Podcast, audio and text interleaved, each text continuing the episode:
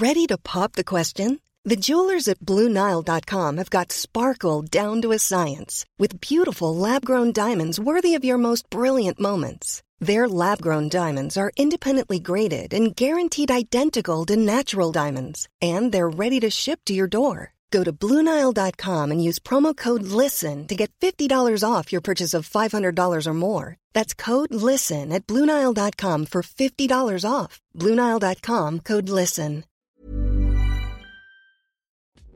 Bonjour, je suis Clémence Bodoc. Je suis Esther Meunier. Vous écoutez Activiste, une nouvelle approche de l'action politique. Elle devrait être en classe.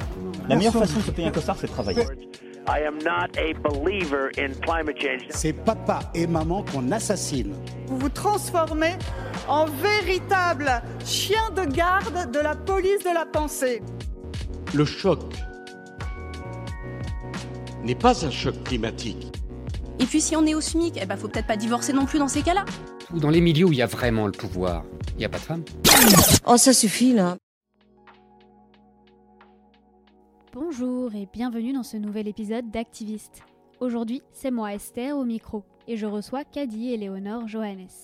C'est une interview un peu particulière parce que les conditions techniques et matérielles pour nous rencontrer n'étaient pas réunies.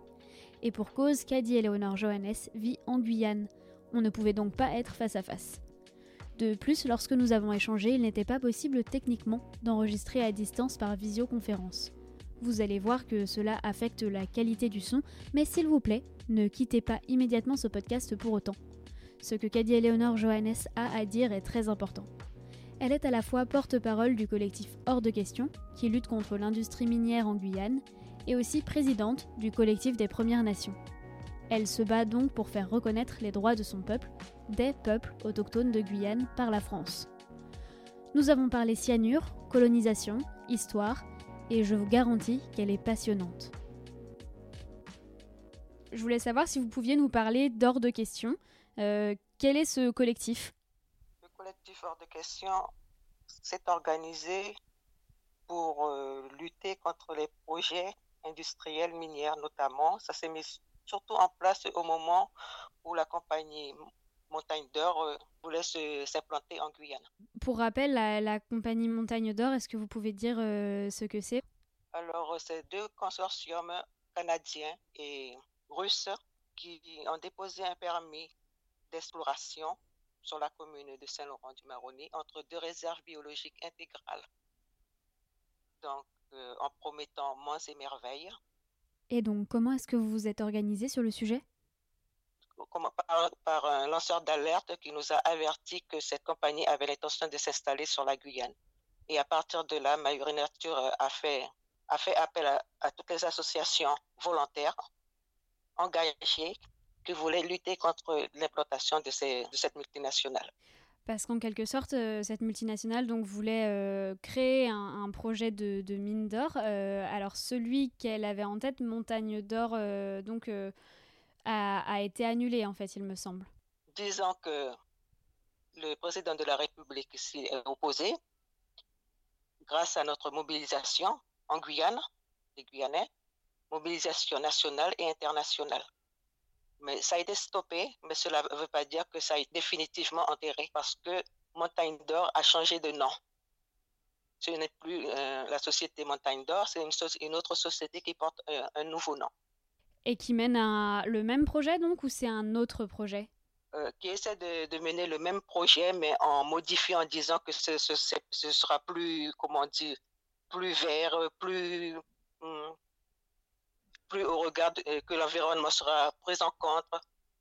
Donc si je comprends bien, euh, les gens qui sont derrière le projet Montagne d'Or ont été contraints d'abandonner ce projet et proposent aujourd'hui à la place de Montagne d'Or un autre projet de mine en Guyane en vantant un aspect euh, plus environnemental. Euh... Voilà, plus écologique, voilà, c'est ça. Alors que dans les faits, c'est davantage du greenwashing qu'autre chose, c'est ça? Voilà, exactement. Ce nouveau projet se fait. Et même les autres projets miniers qui, qui sont déjà en cours, dont je parle de la mine Espérance, tant que le cyanure il va utiliser le cyanure. Donc le, cyanure, on sait très bien que c'est du poison, du poison pour, pour tout le monde, pour l'environnement. Alors, est-ce que vous pouvez expliquer un peu euh, pourquoi est utilisé du cyanure euh, dans, ces projets miniers? Les projets miniers, c'est c'est-à-dire que ça va en profondeur, ça extrait des roches qui sont euh, en profondeur, ça les explose et la quantité d'or qui se trouve dans les rochers sont infimes et pour pouvoir les amalgamer, pour pouvoir les sortir, il faut du cyanure. La roche sera d'abord broyée et ensuite la récupération se fera à l'aide de, de, bassins de, de cyanurisation. Donc ça, c'est un des aspects euh, à cause desquels euh, le, les, projets miniers euh, posent un danger à l'environnement. Est-ce que vous, vous, pouvez expliquer plus globalement quels sont les impacts d'une mine Quels seraient les impacts de cette mine sur votre territoire en Guyane? D'abord, il faut penser à la déforestation, parce que ce sont des hectares et des hectares de forêt qui seront déboisés. Le président de la République se dit défenseur de l'Amazonie et qui laisse déforester des milliers d'hectares euh, en Guyane, je dis qu'il y, a un souci quelque part. Déforester, ça veut dire euh, toute la biodiversité sera détruite, les animaux seront en danger, les eaux seront polluées. Déjà que nous sommes pollués, que la Guyane est polluée, les rivières de Guyane sont polluées par le mercure. Ajouter le cyanure en plus, c'est la catastrophe environnementale. Et le mercure, lui, il vient d'où donc? Le mercure vient des orpailleurs illégaux qui l'utilisent toujours, bien que ça soit défendu. Mais l'orpaillage illégal euh, existe en Guyane et c'est, la catastrophe. Ça pollue les eaux et les plus impactés, ce sont les habitants de l'intérieur, bien que maintenant, de plus en plus, les orpailleurs ne se gênent pas pour être au plus près des, des communes. Donc, les eaux sont polluées, les eaux sont troubles, avant, c'était très clair. On pouvait voir euh, euh, le fond d'une rivière, on pouvait voir euh, les poissons. Et là, plus maintenant. Et tout ça, c'est à cause de l'orpaillage illégal De l'orpaillage illégal, oui, qui utilise le mercure. Et les peuples de l'intérieur sont les plus impactés parce que le mercure pollue les eaux, pollue les poissons. Ils ne peuvent plus consommer du poisson. Et qu'est-ce qu'on leur dit? Eh ben, Manger des, des boîtes de conserve, manger du surgelé on les prive en fait de, de leurs ressources primaires. Voilà, exactement. Et pareil, l'orpaillage illégal, ça détruit la forêt. Et, les orpailleurs illégaux s'installent dans les forêts, dans, leurs forêts où il y a leur subsistance. Ils ne peuvent même plus cultiver. Ils ne peuvent plus aller chasser. Je sais que la France fait un effort pour éradiquer cette, euh, cet orpaillage illégal, mais c'est, ce n'est pas suffisant. Et donc, euh, concernant euh, cet orpaillage illégal, est-ce que vous pouvez expliquer un petit peu comment ça marche? Parce que je, pense que c'est euh, une expression qu'on entend régulièrement, orpaillage illégal en Guyane. on sait effectivement qu'il y a quelques opérations qui sont menées pour lutter contre ce phénomène, mais je pense qu'on ne sait pas concrètement en quoi ça consiste et comment ça affecte vos communautés, vos territoires. Il faut savoir que la Guyane se situe des frontières avec le Brésil et le Suriname. Alors, ces, ces empailleurs illégaux peuvent venir du Brésil, donc sur le Haut-Oyapok, du Suriname sur le Haut-Maroni. Donc, ils s'installent surtout sur les berges des rivières pour, euh, comment dire, récupérer l'or dans le sable qui amalgame avec, avec du mercure et les déchets sont rejetés dans les rivières. Autour de cet empaillage illégal, il y a beaucoup de, comment on dit, de, de gens, de personnes qui s'installent aussi. ça, entraîne le trafic. Trafic euh, d'engins, trafic d'essence, trafic, euh, et ça entraîne aussi la prostitution. Donc ça a des conséquences sociales, environnementales euh, sur, sur la Guyane, cet orpaillage. Voilà, effectivement. Pour revenir un petit peu euh, au, projet de mine contre lequel se mobilise euh, Hors de question en particulier, euh, qu'est-ce que vous répondez aux personnes qui vous disent que l'exploitation des mines, elle est nécessaire pour le développement économique de la Guyane? Je leur réponds que la Guyane a tellement de potentiel qu'on n'a pas besoin d'aller forer, de, faire exploser la terre. Nous avons assez de biodiversité, nous avons des, forêts que l'on peut mettre en valeur, nous avons des rivières que l'on peut protéger et qui peut nous nourrir. Nous n'avons pas besoin d'or, mais c'est une question de volonté, de volonté de l'État et des représentants de l'État sur la Guyane. Ils disent toujours que oui, on met la Guyane sous cloche, mais rien n'est fait pour développer les potentialités de la Guyane à part la mine. Mais c'est une histoire qui dure depuis de... J'ai l'impression que ces compagnies minières sont toujours à la recherche de l'Eldorado. On est toujours à, ce stade-là. Alors que l'Eldorado, la Guyane, il y en a. Il n'y a pas que l'or. L'or, c'est une, pierre qui est sous terre. Et je pense que la France doit avoir une réserve d'or suffisante. Et qu'est-ce qu'il va faire de cet or Retirer cet or-là? Combien Combien va revenir à la France selon le code minier? 2%. 2% pour la Guyane. Alors qu'on peut développer l'artisanat, l'agriculture qui en a tellement besoin pour que les Guyanais soient suffisants. Ça peut apporter du travail aux jeunes, à tout le monde. Et tout le monde peut en bénéficier.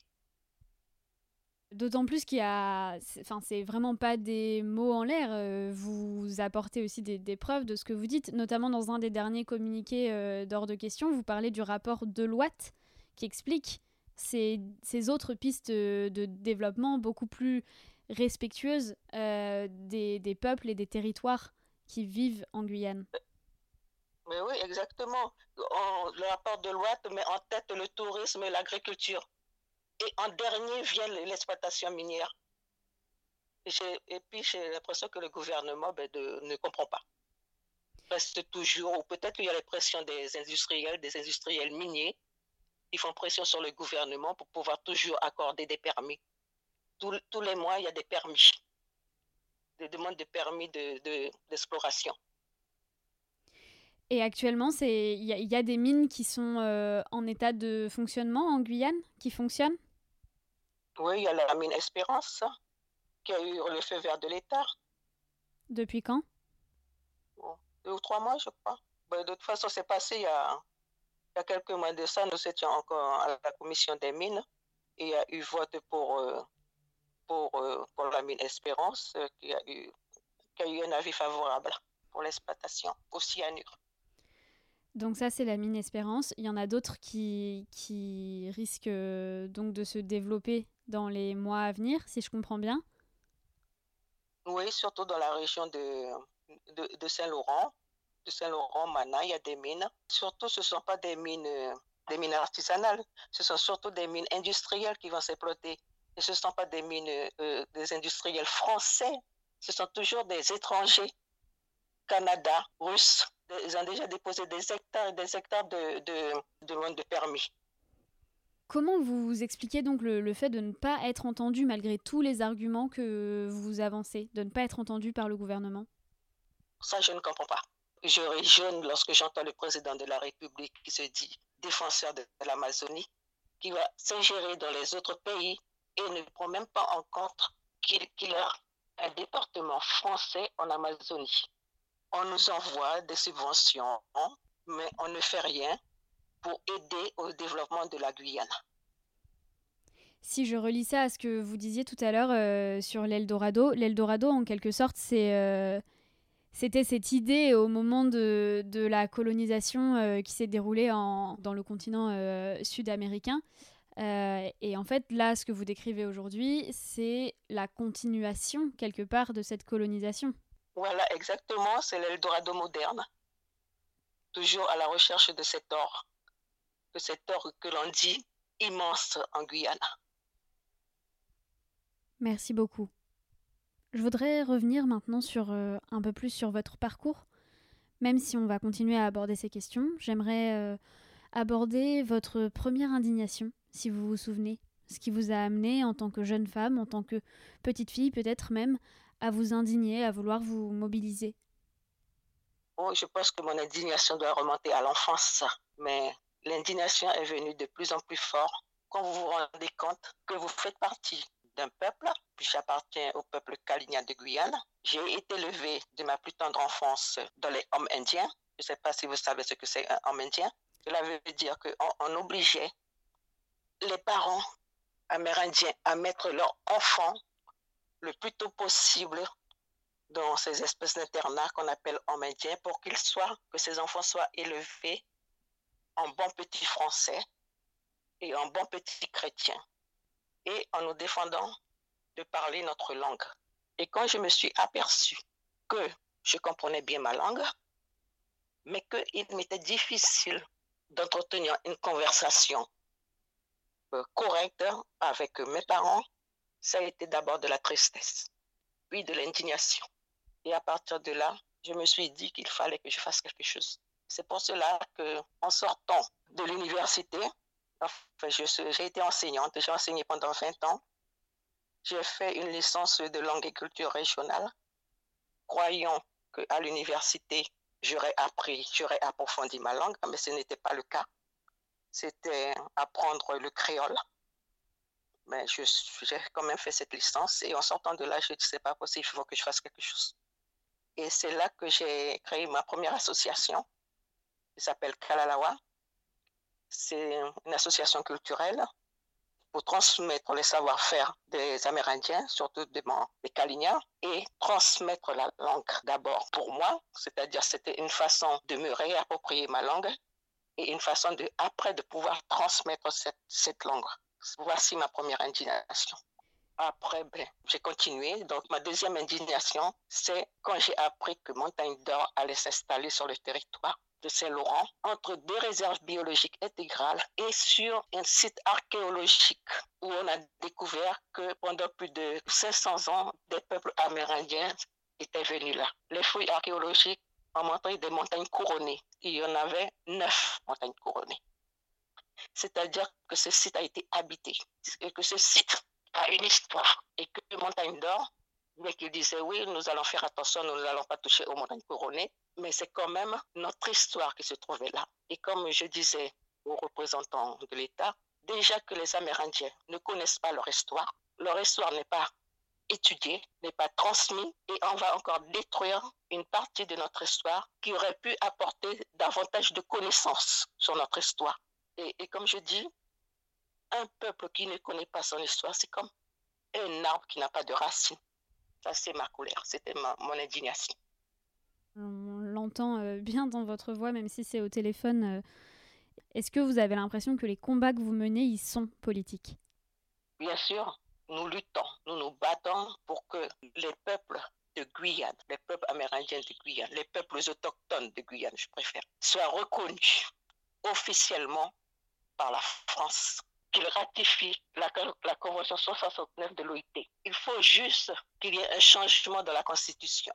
Parce que le gouvernement français, on a eu la réponse du Sénat dernièrement, peut dire que la France ne va pas ratifier parce que la France est un peuple indivisible. Mais la France reconnaît les autres peuples qui vivent en Amazonie, mais pas le peuple, les peuples autochtones qui vivent sur ses propres terres.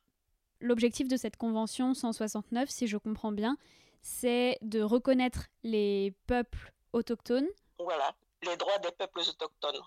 Beaucoup de pays l'ont déjà reconnu. Je vous dirais que ça n'a pas changé grand-chose pour certains pays. Les peuples autochtones sont toujours marginalisés. Mais comme la France se dit euh, un pays de droit, pourquoi ne, fait-il pas la même chose pour euh, le peuple qui habite ici?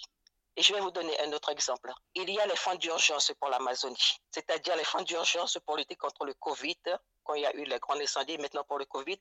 La France participe à ces fonds d'urgence. Oui, mais c'est fait pour les peuples qui vivent en Amazonie, mais pas la Guyane. Les peuples autochtones n'ont pas droit à ces fonds.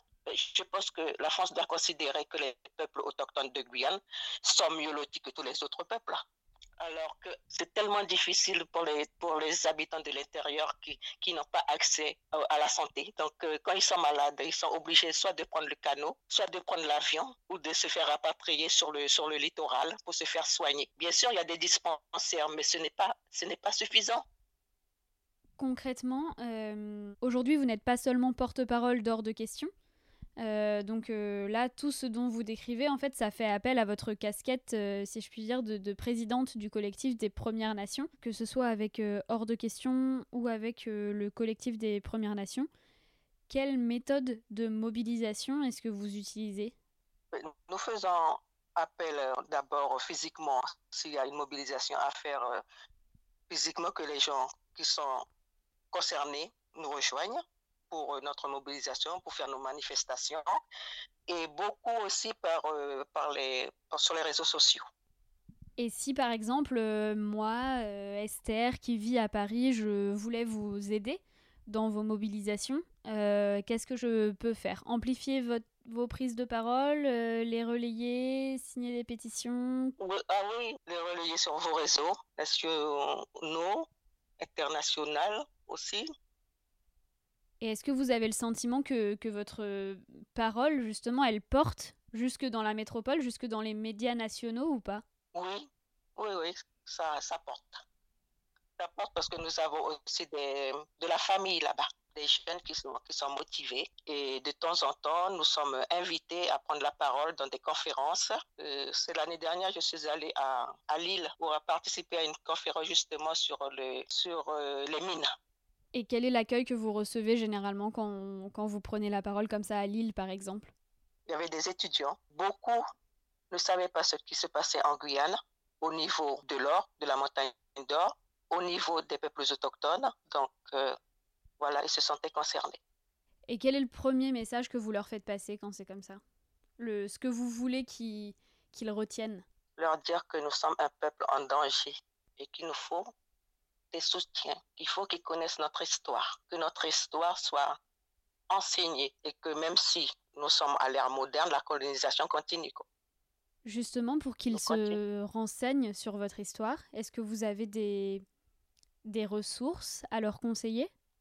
Vraiment l'histoire amérindienne, l'histoire autochtone. Il y a des livres qui sont écrits, c'est vrai, sur certains peuples, mais notre propre histoire même, par nous-mêmes, n'a pas été écrite.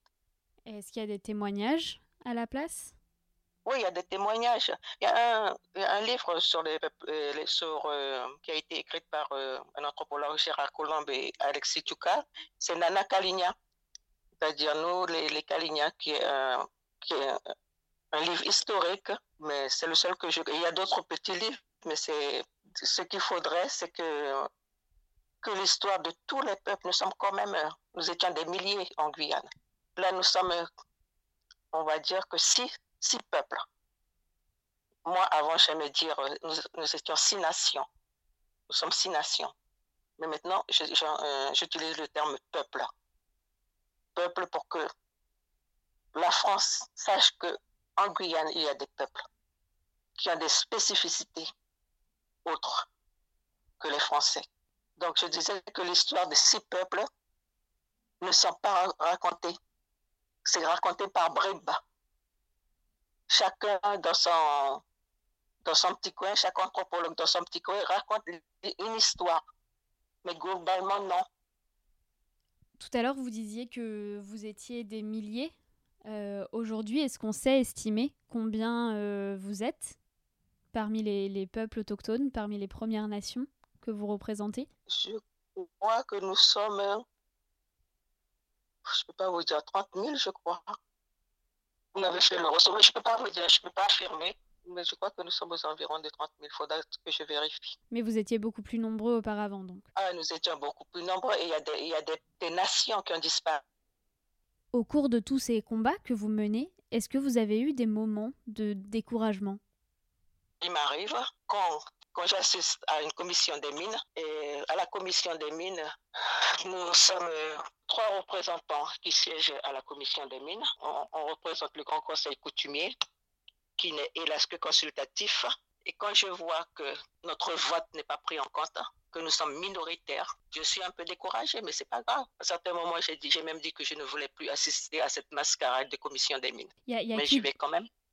Il y a qui d'autre dans le, le, panel donc de la commission des mines? Qui est-ce qui siège à cette commission? Il y a les représentants de, de l'État, il y a les, les, les miniers, ils sont majoritaires. Et nous sommes à, il y a trois représentants de ces associations qui œuvrent pour, pour, pour, pour, pour protéger la nature. Il y a trois représentants et trois représentants des, des peuples autochtones. Voilà, nous sommes six et nous sommes toujours minoritaires. Parce que l'État prend systématiquement le, le parti euh, des miniers. Voilà. C'est comme ça que la mine Espérance est passée. Et la, seule, la, seule, la seule façon d'empêcher que les industriels miniers s'installent, c'est, oh, comment dire, interdire le cyanure. Et je sais qu'il y a le monsieur, il y a un sénateur, je crois, monsieur Fabien Gay, qui avait demandé que un moratoire sur le cyanure. Et ça a été accepté ou pas? Non, non, ça pas du, ça n'a pas été accepté. Voilà. D'accord. Donc là, euh, les prochaines étapes pour vous, c'est quoi?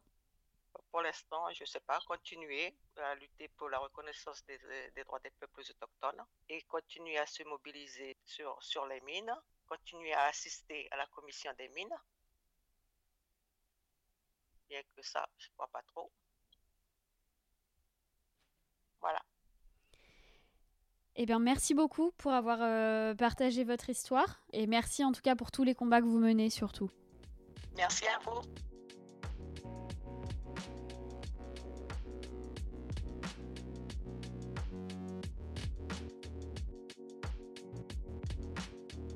Et voilà pour cet épisode d'Activiste.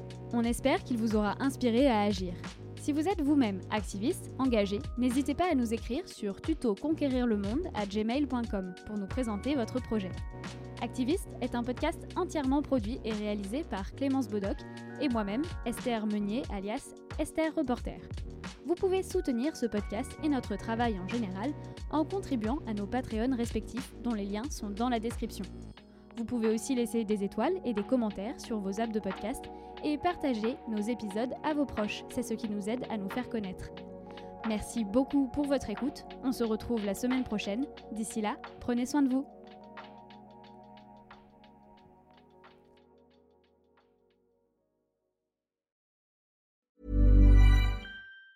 Even on a budget, quality is non-negotiable. That's why Quince is the place to score high-end essentials at 50 to 80% less than similar brands. Get your hands on buttery soft cashmere sweaters from just 60 bucks, Italian leather jackets, and so much more.